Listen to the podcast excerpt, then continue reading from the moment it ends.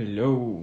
El libro de hoy es un pequeño y muy divertido y entretenido y sabio libro. ¿Sabio puede ser? No sé si un libro puede ser sabio. Creo que el autor es sabio y los principios que pone son de sabiduría. Eh, el libro se llama El Tao de Pu. Ahora lo escuché, lo escogí yo.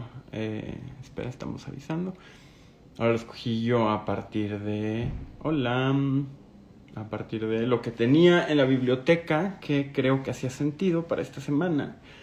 Porque fue una semana bastante locochona. Una semana muy llena en las noticias. No sé, por lo menos para mí. Fue una semana muy llena en el trabajo y con mucha como carga muchos pensamientos, muchas ideas, muchas reflexiones y por eso creo que este libro viene bien, porque ya lo verán quienes lo escuchan en el podcast o quienes vean la reseña, tiene principios bien interesantes que pueden ser accionables y que sobre todo ya han resistido el paso del tiempo.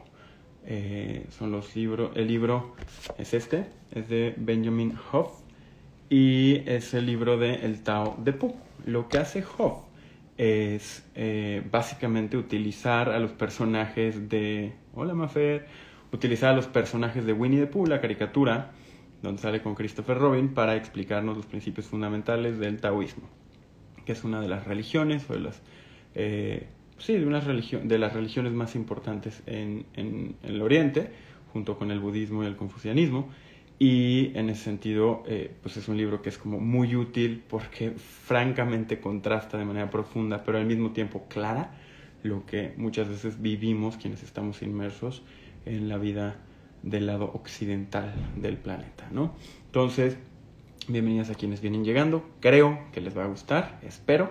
Es un libro bien cortito, es un libro bien subrayado, es un libro que ha vivido me lo regaló Mariana en su momento, me lo mandó de sorpresa sin que yo supiera y la verdad es un libro que me ha acompañado los últimos tres o cuatro años en momentos de como reflexión y análisis y sobre todo cuando siento que la cabeza me va a estallar por andar ahí de lector compulsivo y de consumidor de información compulsivo, pues nada, es un libro que viene, que viene bien, ¿no? Como siempre, ¿para quién es este libro? Este libro es, ¿qué onda Rich? Buenas noches, querido. Este libro es para eh, personas que necesitan encontrar una forma accionable y al mismo tiempo simple y humana y concreta de relajarse, ¿no? No es New Age, por el contrario, pero tanto en forma como en fondo es un libro que a quienes luego la cabeza no nos deja de dar vueltas, nos ayuda a relajarnos. Es un libro que funciona mejor que el Ritalin. Entonces dejen el Ritalin de lado, guárdenlo en la gaveta y échense el Tao de Pu, que aparte ya lo googleé y está eh, bien fácil de encontrar en su versión no tan eh, pagada en internet. Entonces es un libro que pueden encontrar por ahí y vale mucho la pena. ¿Para quienes? Para quienes se quieren relajar y la mente no se les puede ahora sí que calmar para quienes, para quienes les interesa entender sobre distintas religiones y filosofías, es un gran punto de entrada al taoísmo. Francamente, el taoísmo es uno de los eh, principios morales más simples y al mismo tiempo más difíciles de entender para quienes tenemos una noción mucho más una noción mucho más occidental de la realidad. Es un libro para quienes quieren sentarse y de a poquito irse lo comiendo. Es un libro francamente breve, son 155 páginas de 157, dentro de las cuales muchas son ilustraciones. Tiene unas ilustraciones que te mueres para quienes son diseñadores o les gusta ese tema. Todo el libro trae como ilustraciones de los personajes. Quiero enseñarles uno, por ejemplo, se ve así. Entonces se lo van a echar en dos patadas. Eh, ¿Cuáles son las cuatro cosas que me gustaron? ¿Cuáles son las cuatro cosas que retaría del libro? Las cuatro cosas que me gustaron es la forma como lo explica, súper clara, súper entretenida, porque va cruzando las enseñanzas del taoísmo con escenas que incluso en la memoria tenemos de la caricatura de Winnie the Pooh. Si bien no la escena concreta, pues casi todas las caricaturas, casi todos los episodios son iguales, sí podemos darnos una idea de los personajes llevando a cabo su rol como personajes, como arquetipos. ¿Qué me gusta del libro? Que cada capítulo hay una idea central muy clara, muy accionable y está desglosada y explicada de manera simple. Y van a ver por qué era importante que Benjamin Hoff en su libro de El Tao de Pooh fuera capaz de hacerlo de manera simple. ¿Qué más me gusta del libro? Que tiene una segunda parte, que es el té de Piglet, y que eh, pues básicamente de aquí la mata puede dar, porque si les gusta después lo que me encantaría, Flor, quienes se han sumado, es que se puedan ver un par de capítulos de Winnie the Pooh para relajar la mente y, y seguir encontrando preceptos sobre cómo llevar a cabo una vida un poco un poco más simple desde la perspectiva del Tao, ¿no? Del Lao. Entonces, eh, y ya, no hay un cuarto, creo que eso engloba todo. ¿Qué no me gusta del libro? A diferencia de los anteriores, nada. Me parece que es un libro excepcional. Como les digo, para mí es un libro de cabecera, literal. Es un libro que está al lado de mi cama casi todo el tiempo, al lado de mi escritorio, porque cuando necesito que la mente le baje al guataje, es al que voy. Entonces es un libro que le recomiendo a todo mundo. No creo que haya una sola persona que no vaya a encontrar este libro útil. ¿Por qué? Porque es bastante iluminado, bastante lleno de sabiduría sin ser New Age.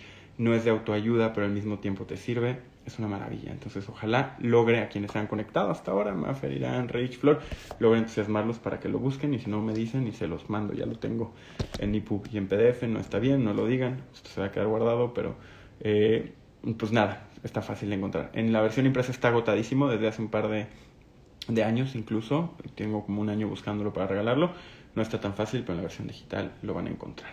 Y ahora sí, vámonos de bajadita. ¿Cómo empieza el libro? El libro empieza haciendo alusión a una, a una imagen muy famosa en Asia que se llama Los catadores de vinagre, donde se ve una escena de tres ancianos en torno a una olla y en esa olla se ve un anciano con una cara adusta, otro con una cara eh, como, como amarga, como sufrimiento y otro sonriendo, ¿no? Y estos tres representan a los tres grandes líderes de las concepciones asiáticas que son Buda, que son Confucio y que son Lao Tse. Y entonces empieza explicándonos cómo en esta figura la vida misma es el vinagre y para Confucio la vida es agria. Entonces es agria y la única manera de llevarla es aguantando con disciplina. Para eh, Buda la vida es amarga, tiene sufrimiento y la única manera de lograr llevarla a cabo es con el desapego y con una serie de eh, ahora sí que separaciones de nosotros frente a cualquier tipo de apego, deseo expectativa. Y para Lao Tse, el creador del taoísmo, la vida es dulce, la vida es divertida y para él el vinagre, a la hora que lo prueba, dice, mm, es vinagre y no se pelea con el sabor, sino que entiende que es parte de la vida misma el sabor del vinagre y considera que es dulce. Es una, eh, búsquenlo, de Vinegar Tasted, los catadores de vinagre, y van a ver, hay muchas representaciones, casi todas bajo un arte antiguo. Eh, pero explica muy bien la diferencia entre el taoísmo y otras nociones o culturas que podrían acompañarlo, ¿no? Eh, entonces, poniendo ese contexto, ¿no? De fondo, Benjamin Hoff, en su libro de Tao de Pu, con ilustraciones de Winnie the Pooh, empieza y dice, ¿el Tao de quién? Y entonces, pues mira, fíjate que el Tao de Pu, el Pu, la vida, el concepto fundamental del taoísmo se dice Pu, P-U. No es como Pu, como en inglés el oso, sino pu, como pu, que básicamente es árbol frondoso o robusto. Y en inglés normalmente el pu se traduce como uncarved rock, la roca sin tallar, ¿no? O el bloque sin tallar. ¿Por qué? Porque desde la perspectiva del taoísmo, todo lo que vemos, todo tiene un poder intrínseco. La roca misma no necesita ser configurada de una manera distinta para tener un poder. Entonces el pu básicamente es esta roca sin tallar. Nosotros, bajo la perspectiva del desarrollo del taoísmo, somos roca sin tallar. Todo, todo, la aproximación hacia el universo desde la perspectiva del taoísmo, nos dice que hay que buscar la simplicidad en la vida. El taoísta no se complica. No por nada Winnie the Pooh es el principal exponente de esta filosofía oriental, ¿no? Y te habla un poco en este capítulo, en este primer capítulo, de cómo una mente simple no es una mente estúpida. Te dice que la simplicidad de pensamiento muchas veces lleva a una vida mucho más satisfactoria, ¿no? Y más adelante habla a, fondo, pero lo que te dice es que hay que entender que en la, en la simplicidad hay una forma de sabiduría útil. Y muchas veces desde una perspectiva medio, medio pintoresca, a las personas que llevan vidas a lo mejor en el campo o vidas mucho menos complicadas que los trabajadores del conocimiento, casi siempre cuando hablas con ellos es como, ay, es súper sabio. Esa sabiduría que encontramos en las personas que llevan una vida simple es una expresión del pu, de la roca sin tallar, que es el principio fundamental de aproximación a la vida del taoísmo. ¿no? Entonces, en ese libro, pues lo primero que hace es explicarnos que hay que ver las cosas como el on-carved rock, la roca sin tallar, todo en sí mismo, sin que tengamos que alterarlo, empujarlo, transformarlo, modificarlo, puede tener un poder que nos haga llevar una vida más satisfactoria y que nos permite entender un poco más la vida. Más adelante tiene un capítulo que se llama Cobblestone Pie, que es de una canción que no hace ningún sentido en la, en la caricatura de Winnie the Pooh, pero de ahí extrae algunos aprendizajes. El primer aprendizaje es que eh, cada cosa es distinta, ¿no? Cada momento, cada situación, cada día, cada, literal, cada objeto con el que nos encontramos es distinto y muchas veces el cleverness, el afán de inteligencia no puede entender el valor de esa cosa. Entonces, por ejemplo, muchos tendemos a ver todos los fenómenos como parte de un fenómeno mayor. O muchos tratamos a, las personas como todos los sangrones, todos los mamones, todos los chairos, todos los pejistas, todos los de frena. Empezamos a aplanar las cosas. La inteligencia trata de aplanar para hacer sentido a las cosas y un poco dentro de la filosofía del Tao, a partir de la explicación de Benjamin Hoff, lo que encontramos es que es importante entender que la inteligencia no necesariamente es capaz de darle un valor a cada cosa que nos vamos encontrando a lo largo de la vida. Y en ese sentido te dice que el cerebro muchas veces esconde la sabiduría. Nuestro cerebro quiere reinar todo el tiempo, entonces pensamos, pensamos, pensamos y te impide conocer el mundo como es. Cuando yo a todo le quiero dar una capa de explicación, no puedo disfrutar del mundo en los términos propios que el mundo se me presenta. Yo lo tengo que explicar, me lo tengo que apropiar. Y en ese sentido, cuando me lo busco apropiar, estoy yendo en contra de la naturaleza simplista del universo que Lao Tse en el libro del Tao y Benjamin Hoff en el libro del Tao de Pu nos dice es la mejor forma de entrar. Y en algún punto te habla de los verdaderamente sabios son aquellos que conocen sus limitaciones. Las personas tontas, no usa esa palabra, pero yo sí, no ¿no? Entonces vivimos en una sociedad donde tienes que siempre empujarte a ir más allá y tú todo lo puedes y si no, pues lo aprendes en cursos en línea. Y un poco lo que te dice el taoísmo es, no, hay cosas que sabes, hay cosas que no sabes, hay cosas que entiendes, hay cosas que no entiendes y en tanto seas capaz de aproximarte al mundo sin forzarte y poner al cerebro a explicar todo, más fácil la vida va a ser para ti y más plena y más divertida. Y en este sentido me recordó a Richard Feynman, el físico del siglo pasado, que yo amo y adoro. Tiene un par de libros, uno de ellos se llama Surely You're Joking, Mr. Feynman, seguramente usted está bromeando, señor Feynman, y te cuenta sus peripecias de cómo siendo el físico, uno de los físicos después de Einstein más afamados, se la pasaba dándole lata a sus colegas o troleaba a la reina de Bélgica, era un tipo simple, era un tipo que en muchos sentidos, con todo y que estaba en el borde del conocimiento, entendía que tenía sus propias limitaciones y se aproximaba al universo de una forma muy parecida a lo que en el Tao nos diría que es la forma correcta. Y también te dice, deja de pelearte con las limitaciones que tienes. En algún punto hace la analogía y dice, así como pegarle al piano no hace mejor música, quitarle piezas tampoco. Así como meter a tu cerebro a tratar de explicarte todo no te va a hacer entender mejor el mundo, tampoco querer quitarte pedazos. Tú tienes lo que tienes, tus lados buenos, tus lados malos, y te dice que la mejor forma de lograr un más es convertir un, convertir un menos. Es decir, lograr a partir del autoconocimiento de tus debilidades convertirlos en fortalezas.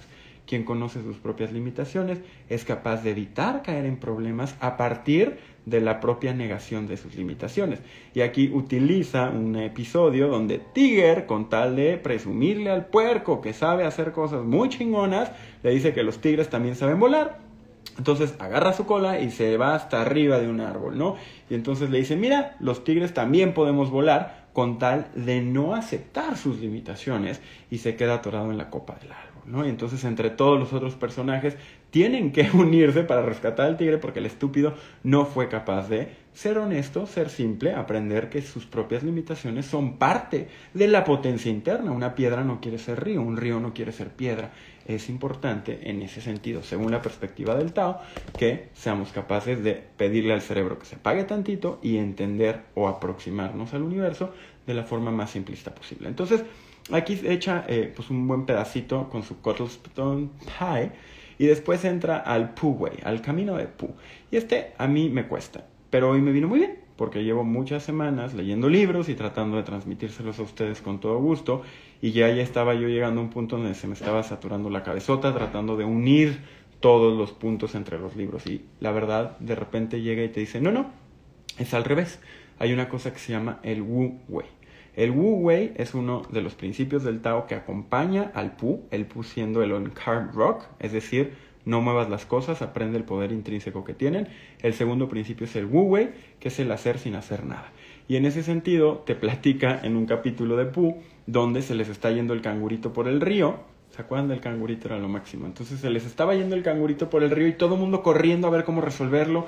Y entonces el conejo, con su inteligencia, quería hacer un mecanismo con un, con un tronco y entonces el búho con su sabiduría quería poner a todo el mundo a trabajar y puerco corriendo con su miedo y el, el, el, el, el ¿cómo se llama? El burro, pues nada, como todo lo veía mal, decía, pues ya valió madres, ya perdimos al canguro y lo que hizo Pu pues fue sentarse a no hacer nada y mientras veía todo esto sucediendo, volteó, vio una rama, estaba él sentado en el puente, baja la rama, al momento que va pasando el canguro, se agarra de la rama y lo rescata. Y cuando le preguntan, ¿cómo se te ocurrió? Dice, no se me ocurrió, yo no hice nada, yo solo me senté. Y entonces fue que la rama apareció. Esta concepción de sentarse a no hacer nada en un mundo donde vivimos constantemente incentivados a mantener nuestros procesos de pensamiento activos, pareciera contracíclico y contraintuitivo. Te dice la filosofía del Tao, no, a veces lo mejor que puedes hacer es no hacer nada, ¿no? Y ese es el el, el camino de Pu, el Wu Wei, ¿no?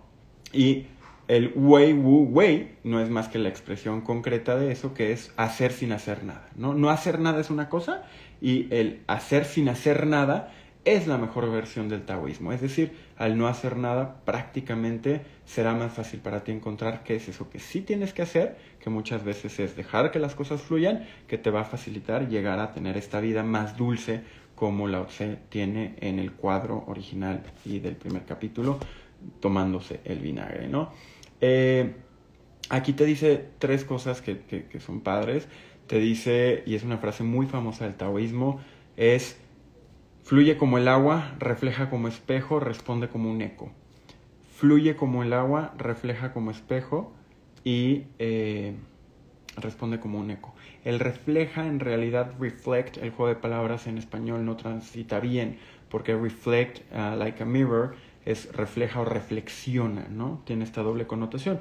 Lo que te dice es frente a la vida, el camino del Wu Wei es fluye como el agua, no te estés peleando con el mundo, refleja, reflexiona como espejo, ve que de lo que está sucediendo tiene que ver con tu propia aproximación al mundo y responde como un eco, no frontal sino que de manera envolvente seas capaz de entender que todo se conecta, a diferencia de la inteligencia que todo lo quiere compartamentalizar, medir, cuadrar, comparar para tratar de entenderlo.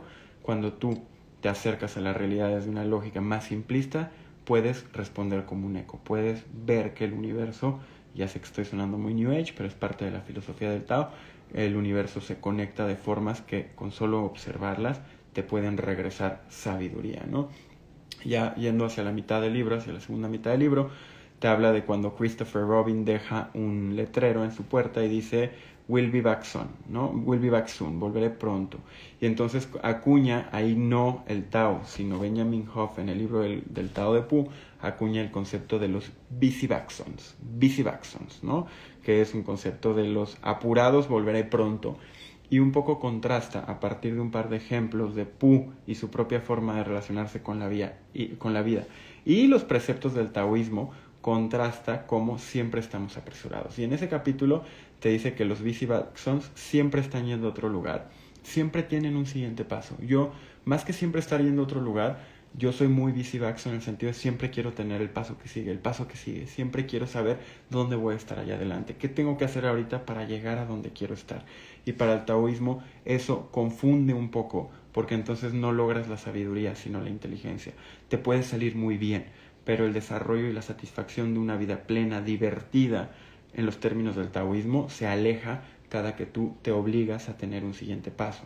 Entonces lo que te dice es que si quieres estar sano, feliz y relajado, hagas lo contrario. Dejes de querer estar donde no estás y dejes de estar pensando todo el tiempo qué es lo que viene, ¿no? Y en ese sentido, pues para muchos que vivimos acelerados en grandes metrópolis, eh, se nos complicará, pero tampoco es tan difícil entender que el valor de hacerlo realmente genera un beneficio. Quienes se han ido a la playa unas semanas, quienes se han tomado algún periodo sabático, lo han vivido y lo pueden acreditar en cuenta propia. Lo que te dice es también dejemos de intentar salvar tiempo, ahorrar tiempo. El tiempo solo se puede gastar. Y entonces te dice que muchas veces la gran ironía de los busy backsons, que son en muchos sentidos contrapuestos a quien vive el Tao, es que todo el tiempo quieren hacer cosas para ahorrar tiempo. Entonces todo el tiempo están mandando mails para no tener que mandarlo más al rato, conectándose un Zoom a tener una junta rápido para no tener que ir en persona. Todo el tiempo están queriendo ahorrar tiempo, pero en realidad lo que están haciendo es gastar tiempo, ¿no? Entonces, ese, ese capítulo del BC es como muy accionable. Eh, lo último que dice es, el progreso realmente no se da por el cambio externo, sino por el cambio interno. Cuando tú dejas de ser un Baxon, realmente vas a sentir que avanzas porque vas a ver que tú te transformas desde el poder interno, no por la fuerza, no como una roca que tallas, sino como una roca que sirve para cambiar el cauce de un río a partir de su propia posibilidad de irse desenvolviendo y rodando con la fuerza del flujo del agua dentro del río, ¿no? Entonces, es, es una noción bien bonita, bien interesante. Y después te dice, pues como no quieres ser un hola hola a los que se han unido, qué padre que estén por acá. Me encanta y muchas gracias. Lo que te dice después del concepto del busy Baxon en el libro es ahora sé ese tipo de oso, ¿no? Te dice, ya te dije que no ser, no seas Christopher Robin siendo un Baxon, ahora sé ese tipo de oso. ¿Y qué es ser ese tipo de oso? Pues ese tipo de oso es el que sigue los principios, el Wu Wei, el hacer sin hacer nada, el Pu, que es la opción de ver todo como algo que no requiere ser forzado y tallado. Te dice, ese tipo de oso necesita empezar a creer, creer en el poder que emana de sí mismo y creer que como parte de la naturaleza todo tiene un poder innato. No es un dogma religioso espiritual en estricto sentido, porque el taoísmo más que una religión es un código de conducta. Tanto el taoísmo como el confucianismo se les conoce como religiones, pero en general son códigos morales. El budismo es a su vez una religión y un código moral. Entonces, el taoísmo no lo entendamos, no les estoy diciendo yo algo espiritual de tienes que empezar a creer en el poder porque Dios, porque no, lo que te dice es es un código de conducta. Te conviene actuar de tal forma que tú asumas que eres capaz de lograr las cosas simplificando tu vida en lugar de complejizándola y simplificándola con una mente más tranquila que con una mente que forza por medio de la razón y el intelecto su capacidad de resolver los retos que la vida contiene. ¿no? Entonces, te dice, para empezar a creer, pues es importante que, que, que, veas que hay un poder innato y te dice, todos lo tenemos, pero no todos lo ejercemos. Y eso me encantó, eso me gustó mucho. Todos, Fer, Jorge, Mafer, Emilio, quienes se han conectado y les agradezco, todos tenemos un poder innato para la lógica del taoísmo reflejado en el libro de Hoff pero no todos lo ejercemos. Y te dice que cuando lo empiezas a ejercer, estás usando el su. T apóstrofe Z U. El su es caring, que te importe, el darle un valor a las cosas. Entonces es bien interesante porque cuando tú tienes un caring, un su, le das valor a las cosas no bajo la lógica de que todo te importa y te agobia, sino bajo la lógica de que todo es importante en sus propias características. Yo me siento Imagínense que estoy en Chiapas, que tengo mi parcela, yo me siento a disfrutar un chocolate, un café, veo el campo desenvolverse frente a mis ojos y no estoy pensando cómo voy a maximizar la rentabilidad de eh, cada metro cuadrado. Solo estoy disfrutando del poder, la potencia natural que la naturaleza tiene para junto conmigo construir el modelo de tal forma que, eh, pues que sirva para, para cumplir con sus propios fines, ¿no? Entonces el su es este caring, el su es este que te importe y no solo para ahí, te dice from caring comes courage. Y esto también me encantó equipo, Celia querida, Fer, quienes vienen llegando. Eh, eh, from caring comes courage. Solo podemos tener coraje y el tema quienes me siguen, bueno, supongo que me han visto en el, las Insta Stories, mi tema de la semana fue el coraje y te dice el coraje emana de que las cosas te importen por su propio mérito y en ese sentido pues que las cosas te importen te acerca a la sabiduría. ¿Qué creen? La inteligencia por definición no le importa, a la sabiduría sí. Cuando alguien es sabio, cuando alguien busca acceder a la sabiduría, lo que está haciendo es involucrarse en el mundo. Las personas sabias nunca, nunca quien ha conocido a alguien que es sabio, le parecen apáticas de hecho, están involucradas con la vida. Las personas inteligentes sí, parecen pesimistas, parecen eh, apáticas, parecen retraídas, incluso un poco reservadas. Alguien sabio está presente en la vida. ¿Por qué? Porque están aplicando el su, T, apóstrofe Z, U, que es el involucrarse con la vida. Ya sé, Fer, está bien padre ese concepto. Eh, te dice que los pesimistas por lo mismo no suelen lograr mucho porque siempre están peleando con las cosas, a los que le importan tampoco tienen por qué pelear y el activismo y otro tipo de pensamientos asociados a la inteligencia racional te dicen que tienes que pelear tu camino hacia lo que te importa. Lo que te dice el taoísmo no es involúcrate con lo que te importa. Y entonces te pone un, un pedacito de Winnie the Pooh bien padre, donde Winnie the Pooh, siendo ese oso que sigue la filosofía del Tao, libera a regalar un pedazo, un bote de miel a el burro. Y entonces iba camino a visitar al burro con su bote de miel y que creen, pues le dio hambre. Se sentó, se le antojó la miel, se come la miel y deja el bote sin miel. Y dice, ay, claro, yo le estaba llevando este bote al burro. Pero como vive bajo los principios del Tao, dijo, pues ahora tengo un bote para regalarle.